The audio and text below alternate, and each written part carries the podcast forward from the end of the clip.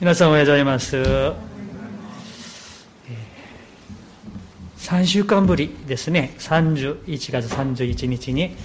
えー、メッセージさせていただきまして、また2週間、本当に何か何まで斉藤先生に支えられていますけれども、えー、2週間の斉藤先生の講師も本当に心から感謝いたします。本当に助けてくださって癒してくださる神様の皆を賛美して崇めます。また皆さんの、えー、熱心な祈りにも本当に心から感謝申し上げます、えー、まあ、初めての抗がん剤の治療なんだけれども、まあ、あのどうしても髪の毛が抜けることは防ぐことはできないんですね、まあ、それはあの通るプロセスだと思います。えー、また本当にあの、まあ、不思議にですね他の人はどうなのか分かりませんけれども本当に多くの方に祈っていただいて神様が力をくださって、えー、大きな、まあ、ダメージというか、えー、副作用もなく痛みもなくまあ、割と、まあ、油断してはいけないと思うんだけれども割と,、えーとまあ、元気というかあの、ね、あの普通にあの家でねあの暮らしております、まあ、吐き気もほとんどないですし、えー、まあ、なるべくあの体力が落ちないように、えー、食べておりますし、えー、また本当に全てが主の恵みです、え金曜日あの3回目のあの抗がん剤の投薬をしました、まあ、その前にですねあの血液検査とレントゲンの検査をしましたところ、まあ、血液的にはうん白血球と、まあ、あれが少し、ま、落ちてますけどまだ危険な段階ではないですね、まあ、それと感謝のことは、えー、レントゲンの検査をしたところ、まあ、入院前と比べてですねあの私が見ても分かるぐらい、え、の右の範囲の影がだいぶ薄くなっています。本当に、えー、先生も抗がん剤がよくあの効いているようですねって、まあ、そういうあの言われました本当に感謝いたします、神様は生きておられて私たちの祈りに応えてくださっておられること本当に信じて感謝いたします。また3月3日から週に1回、まあ、水曜日になってしまったんですけれどもまた、えーまあ、456回の抗がん剤をあのする予定にしております、えー、本当に、えー、願わくはですね私のこの闘病とまたその癒しを通して神様の栄光が表されて本当にああ私たちの神様は生きておられるんだと、ね、祈りは聞かれる主は癒してくださるとねその証ができる、ね、我々でありたいなとそういうふうに願っております。一言短くお祈りします。ハレルヤ主は神様感謝いたします。あなたの恵みを本当に心から感謝いたします。今日もこのようにしてあなたを崇め賛美するためここに兄弟姉妹たちが集まっております。この小さき者も主が立たせてくださいましたからどうか私ではなく神様ご自身がお語りくださいますように。その御言葉によって生きるようにしてください。イエス様の皆によってお祈りします。アーメン、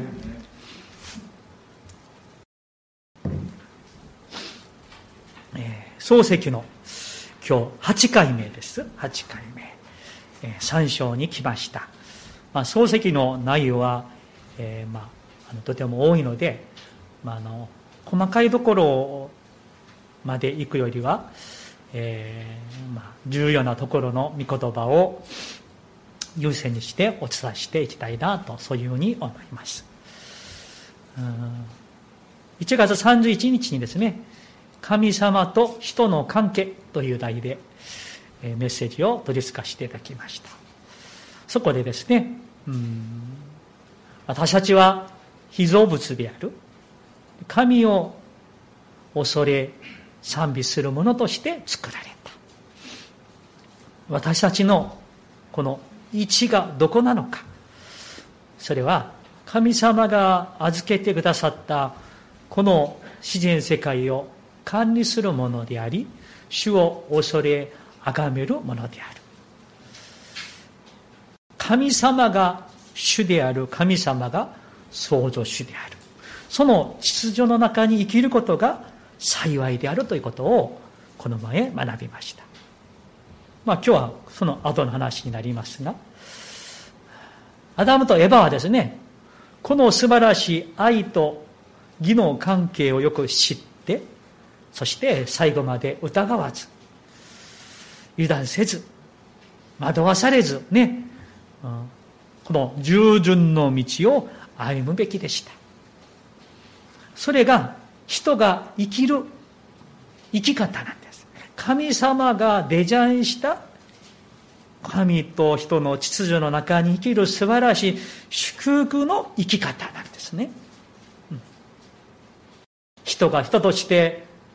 美しく幸せに生きる生き方、歩むべき生き方、デザインされた生き方だったんですね。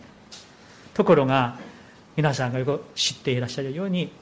アダムとエバ、つまり人はこの関係を、この美しさを、この幸せを壊してしまったんですね。もちろんそこには蛇として現れたサタンの誘惑がありました。そしてその誘惑にエヴァとアダムは負けて、神の命令を命のような御言葉を犯してしまったわけです。今日はですね、なぜそこに誘惑があったのか、神様はなぜ蛇がエヴァを誘惑するようにほったらかしたのかに対する疑問に答えをするよりは、エヴァとアダム、アダムとエヴァが、この善悪を知る木の実を食べた結果、つまり神様との美しくて祝福と恩寵の関係を壊した結果に注目したいと思います。そこから、この罪というものはどういうふうに私たちに何をもたらしてしまうのか。そして、えー、私たちが歩むべき生き方、神との関係を学んでいこうとしております。まあ、どうしてもですね、メッセージ準備する中で、このあなたはどこにいるのかは、えー、来週もう一回、えー、さしていきたいと思います。今日はその、まあ、前半になると思います。まあ、蛇として現れたサタンの誘惑に、先にエヴァが、それからアダムがその実を食べてしまいました。神様は、食べてはいけない。食べたら必ず死ぬと言われました。しかし、エダム、えー、アダムとエバは、その瞬間、その誘惑が来た瞬間、神の御言葉と神の命令に対しては目が閉ざされてしまって、つまり善と義に対しては目が閉ざされてしまった。実は明るく開かれているべきなのに、それが盲人になってしまった。そして逆に悪と誘惑に対しては目が明るくなって開かれてしまって罪を犯してしまった皆さんここで私たちはこの罪悪のプロセスを学ぶことができます聖書が語る罪というものはただ悪いことをするだけのそういった程度のものではないんです社会的な観念から見ればですね犯罪というのは法律を犯すことなんですね、えー、まあ、交通の法律やらいろんな、まあ、法律があるんですよね。それを犯してしまう。そしたらそれは犯罪罰金懲役みたいになるわけなんです。ところが神の御言葉はですね私たちがいくらですねあの法律や秩序をよく守って誰から見てもね見られても完璧な人だとしても聖書はローマ書の3章10節にこう言っています。それは次のように書いてある通りです。義人はいない、一人もいない。義人はいない、一人もいない。つまり、神の講義、神の御言葉から見れば、全ての人は罪人であるということになりますこの罪この悪はどのようにして私たちの中に入り込んでしまったんでしょうかもともと私たちは私たちの魂と霊と心とこの体は。私たちのこの全存在は神の御言葉。つまり神の掟を明るく知って目が開かれてその掟を喜んで楽しんで守るように生きる存在として作られたんです。同時に悪に対してはもう知らない。死んだものである。として作られたわけなんです。ところが私たちの霊と魂と心が体がある瞬間から神の御言葉を守ることを喜ばない。神の御言葉を通りに生きることがもう退屈でそこに喜びがなくなってしまう。つまり神に対しては目が霊の目がもう暗くなってしまう。盲人になってしまう。ということになるんです。それはですねあのローマ書の6章に大事な御言葉がありますので一緒に開きたいと思うんですね。ローマ書6章2節。それから11節。ローマ人への手紙第6章2節と11節開きましょう。えっ、ー、と。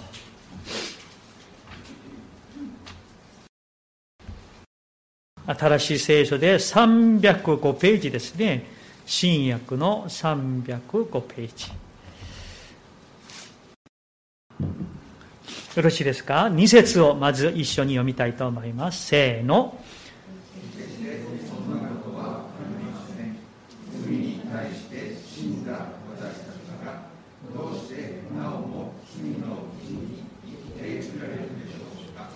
それから11節も一緒に読みたいと思います。ここが大事ですね。11節。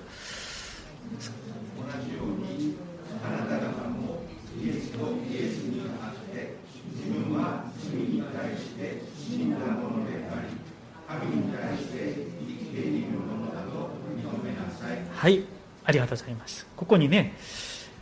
罪に対して死んだものである。神に対しては生きているものなんです。これが私たちのもともと歩むべき道なんです罪に対して悪に対しては死んだものである関わられない関わらないそういうものとして作られてそして神に対しては生きているものとして私たちは作られたわけなんですこれが皆さん大事なんです。道徳的にあるいは人間的に見ていやとてもあの人はナイスでもういい人でですね本当にもうもう法律がなくてもね本当に生きていけるようなそういう人だとしてもそれは会見上のものである。私たちはね自分の霊が魂が心が体がこの世の人々の目にどう見られるか。世の中の人々が私のことをいいと言っているかどうか。を基準にして生きるものではないということなんです。クリスチャンはすでに罪に対して死んだものなんです。この世に対して、この世の考え方、生き方に対しては死んだものである。だから、世の価値基準によって生きるものではないんです。それをすでに乗り越えた生き方をするのがクリスチャンの生き方である。だから皆さん私たちは常にですね、私の霊が、魂が、心が、生き方が神の目にどんなものなのかそれを気づかされて悟ってその道を歩んでいかなければならないんです。少し私のことを話させていただきます。私は牧師であり宣教師であり、まあ、家では夫でありまた父としてね生きているわけです。少ししております。もう大きな犯罪を犯したこともありませんしまあ交通違反3回ぐらいしたことはありますけどね。止まれに2回引っかかったこともありますけれどもまあここ平凡で悪くない。人として生きてきたわけです。まあもちろんですね。神の前に罪人であること。神の前には神の憐れみなくしては立つことのできないものであることを告白しながら、ね、祈りながらここまで来ました。その中で2000年に進学校に入りましたから今まで20年間向こうでここで牧会をさせていただいてここまで来たわけです。そんな中でこの旅のこの肺がん4期の美になりますけどね。それは宣告を受けてから本当に神の前に徹底的に悟らせていただきました。悟らされました。私が神の前にどれだけ汚れの多い罪人であるか。清くないものであり罪の多いものであり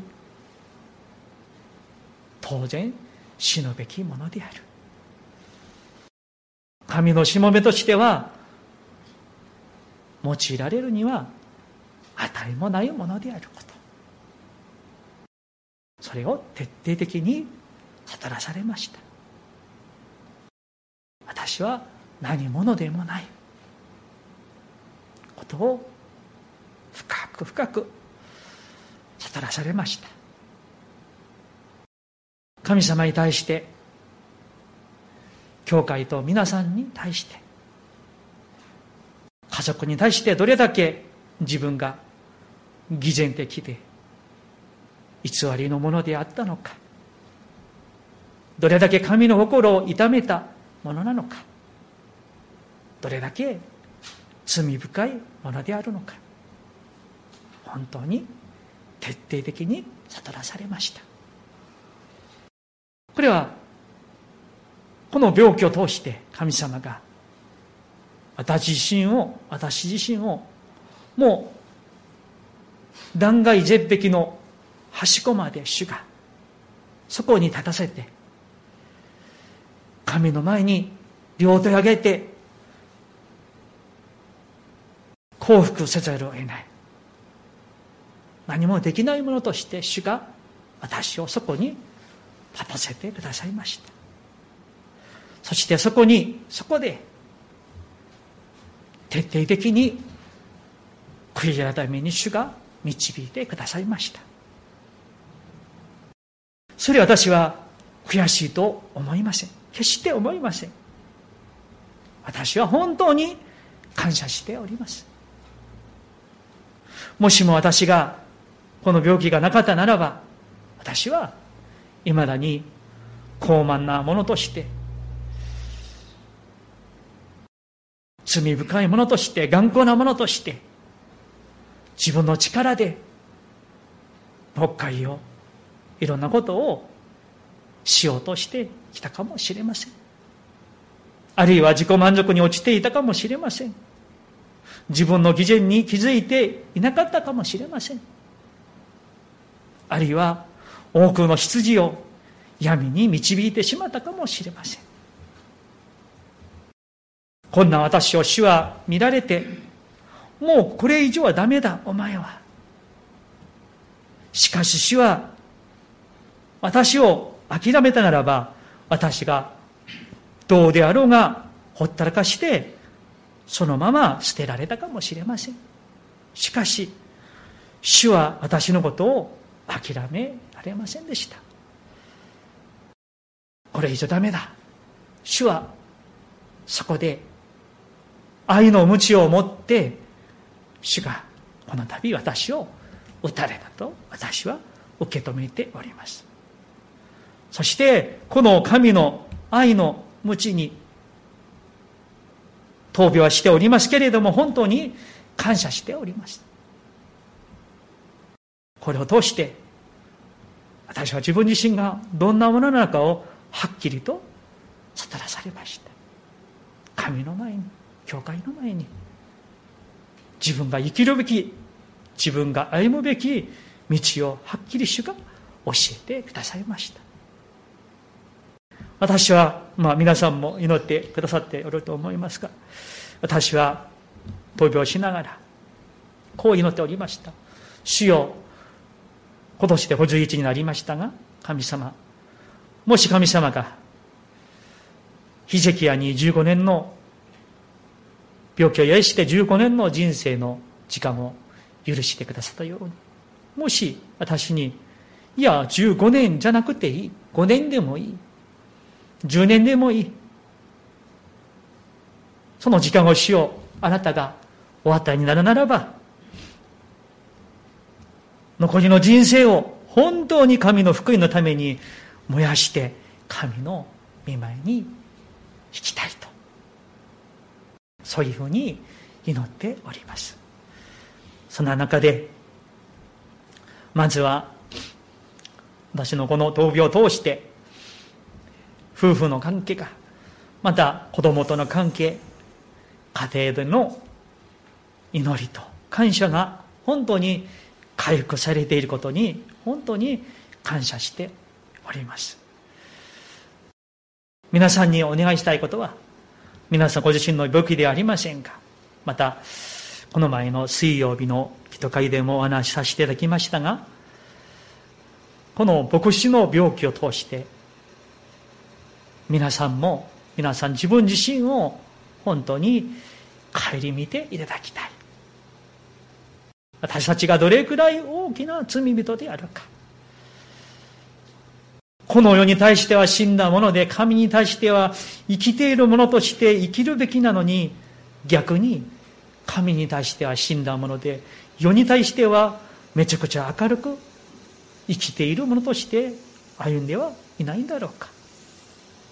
もしもそういったところがもしもあるならば、それを悟る。悔い改める。直す機会にしていただきたいんですね。皆さんに、えー、哀れにいたいて感謝しております。ところが、ただ、ああ、ユン先生かわいそうだな。肺がんだって、どうしよう。まあ、それも悪くないんだけど、ですけれども、そういったよりは、私の病気を皆さん、皆さんが皆さん自分自身の信仰や魂を顧みるための素材にしてほしいんですよ。そして皆さん自分自身の魂がさらに清められてさらに主を愛して信仰とは何なのか。私たちは全知全能の神様を本当に信じているんだろうか。その自分自身の信仰を改めて帰りで見る。そのチャンスにしてほしいんですそして私たちがみんな本当に神様を信じて愛する者として変えられる恵みとすれば私のこの病気はこの闘病は無駄にならず祝福につながるのではないでしょうか。そうしていただけるでしょうか皆さん。さてまた御言葉に戻ってきますと、私たちは罪に対しては死んだものであり、神に対してはキリストイエスにあって生きているものとして生きること。これが逆になるときに私たちは罪の奴隷になってしまうこと。罪のプロセスが始まっていくことなんですだからもう一度繰り返しになりますがいつも皆さん自分自身の霊を魂を心をいつも顧みてください。精霊の光に照らしていただいて世の基準から見ていいか悪いかじゃなくって神の御言葉神の光を持って自分自身を照らしてみて私は果たして罪に対して死んだもので神に対しては生きているものなのか。逆ではないか。もしも少しでも逆の部分があればそれを悟って神に書いていく我々でありたいと願います神様は一概に全ての人を私のように取り扱われるとは言えないと思うんですよ。神様は本当に忍耐の深いお方なんですね。忍耐して、忍耐して、耐えて、耐えて、耐えて、耐えてくださる。憐れんでくださる。待っていてくださる。何十年も待っていてくださる。でもそれでも悟らない。それでも全く信仰の道を歩まない中途半端な道を歩んでしまっていれば、主に捨てられていない人であれば、主は何かの愛の鞭を主の手にするかもしれないんですね。もちろん、みんなが病気になるわけではないんですけれども、主は何かを通して悟らすということなんですよ。だから皆さん、大きな愛の鞭に打たれる前に、小さなことから気づいて、悟って、常に主に帰る人が幸いな人なんです。私は分かりました。愛の鞭がどれくらい大きな愛であり、感謝なことなのか。皆さん、もし私たちが間違った道を歩んでいるにもかかわらず、神様から何の愛の鞭も悟らされることもなかったならば、それは幸いじゃないんですね。幸福じゃないんですよ。それは本当にもう不幸なんですよ。神様からほったらかされているというふうになるかもしれない。今日の御言葉7節に、こうして二人の目は開かれ、自分たちが裸であることを知った。そこで彼らは一軸の葉を綴り合わせて、自分たちのために腰の覆いを作った。とあります。ここにね、アダムとエバは二人の目は開かれてしまいました。神に対して開かれ、罪に対しては閉じているべきなのに逆になってしまった瞬間がこの時なんですね。アダムとエバはその実を食べた瞬間、彼らの霊と肉、全存在の目は神に対してはもう閉じてしまった。閉ざされてしまった。死んでしまった。そして、罪に対しては目が開かれてしまった。罪に対して死んだものであるべきなのに、罪に対して生きているものになってしまった。これはですね、神様が願う生き方とも正反対なんですね。神様がどれくらい心を痛められるでしょうかどれくらい悲しいんでしょうか？その道ではないんですよ。アダムとエバよ、人よ。そこではないんですよ。あなたが行く道は。主は悲しんでおられる。泣いておられる。こうして人は美しく素晴らしくデザインされた道を捨てて、神に対しては死んだものになってしまって、この世と罪に対しては開かれ、目が開かれ、生きて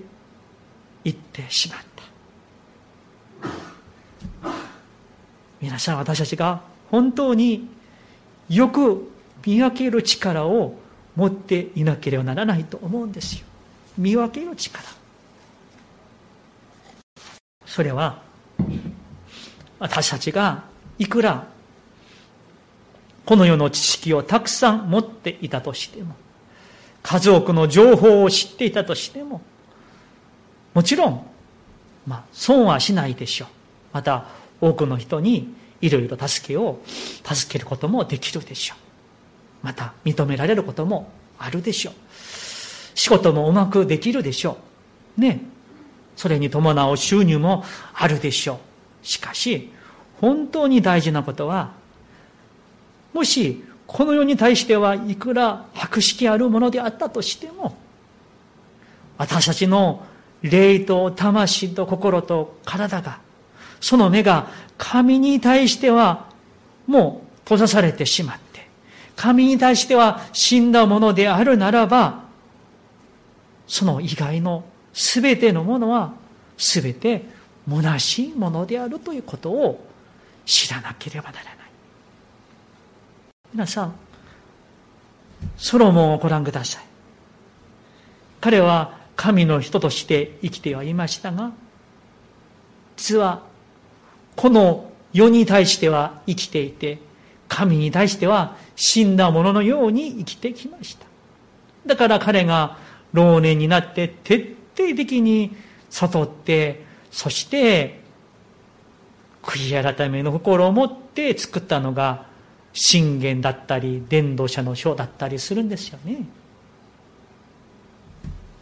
そこを一緒にちょっと開きましょうかね、皆さん。まず、信玄の16章2節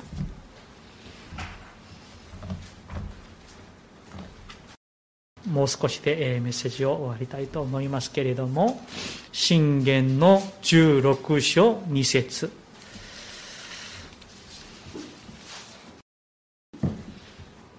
信玄16章2節一緒に読みましょうか。せーの。人には自分の